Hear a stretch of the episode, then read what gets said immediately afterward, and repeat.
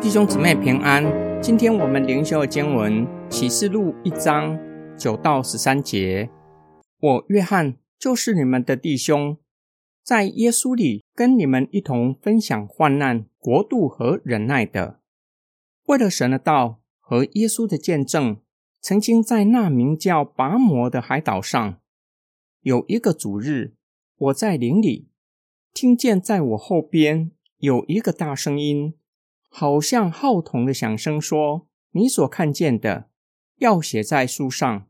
也要寄给以弗所、士美拿、别加摩、推雅推拉、迪萨、菲拉铁菲、老底加七个教会。我转过身来，要看看那跟我说话的声音是谁发的。一转过来，就看见七个金灯台，灯台中间有一位好像人子的，身上穿着直垂到脚的长衣，胸间束着金带。从约翰自我介绍，让读者知道他是本卷书信的作者，以及写作的地方被监禁在拔摩海岛上。这个时候，约翰已经年纪老迈，被流放到海岛上，被迫做苦工。然而，无法拘禁上帝使用约翰向众教会说话，无法阻碍约翰的服侍。约翰除了告诉收信人是他们的弟兄，且是在耶稣基督里与他们一同分享患难、国度和忍耐的，乃是为了神的道和见证耶稣忍受患难，且一同做神的国度。有一个主日，从约翰的书信来看，第一世纪的教会就开始以耶稣基督复活那一天作为敬拜神的主日。约翰在圣灵里得着圣灵的漠视，听到好像号筒的响声，如同摩西听见神的声音，领受十诫的场景。那声音吩咐他要将在意象中所看见的全都写下来，正如旧约的先知忠心的传讲上帝的启示，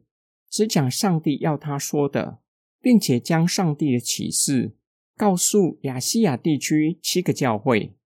约翰转身想要看是谁向他说话。看见七个金灯台，很容易让人联想到圣所，表明神的同在，指引祭司在圣所的服饰，表明神的百姓在神的同在之下为上主发光。七个金灯台象征七个教会。约翰看见人子在金灯台中间。身穿大祭司的圣袍，胸间束着金带，显明具有君王的身份。约翰所看见的人子是君王、祭司，具有极尊贵的身份。今天经文的默想跟祷告，约翰写启示录的时候已经年纪老迈，写作的地方不是有冷气的书桌，而是关押犯人的海岛，有些是政治犯。有些是杀人放火的重刑犯，另一些人像约翰一样，因着承认耶稣是主，被流放到拔摩海岛，白天需要在岛上从事劳力工作。约翰在这样恶劣的环境中写启示录，是一封写给教会的书信，一封鼓励众教会在艰难中持守信仰的书信。一封劝勉教会认罪悔改的书信。被关在海岛上的约翰如何知道众教会的光景？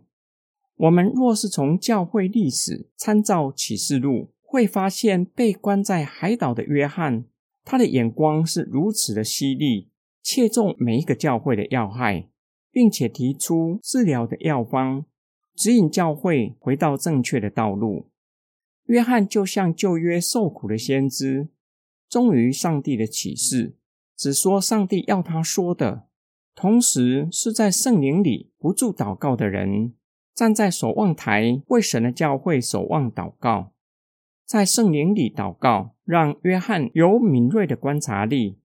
即使不在众教会的中间侍奉，依然能够看见教会的问题，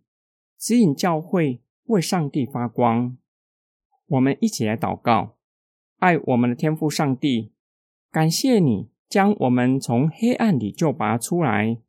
使我们在光明中行走，并且赐给我们使命和能力，使我们在地上可以为你发光，让在苦难中的人看见盼望。知道为信仰忍耐到底的，有份于上帝的国；让在黑暗里的人看见光明，知道要离开罪恶，归向你。我们奉主耶稣基督的圣名祷告，阿门。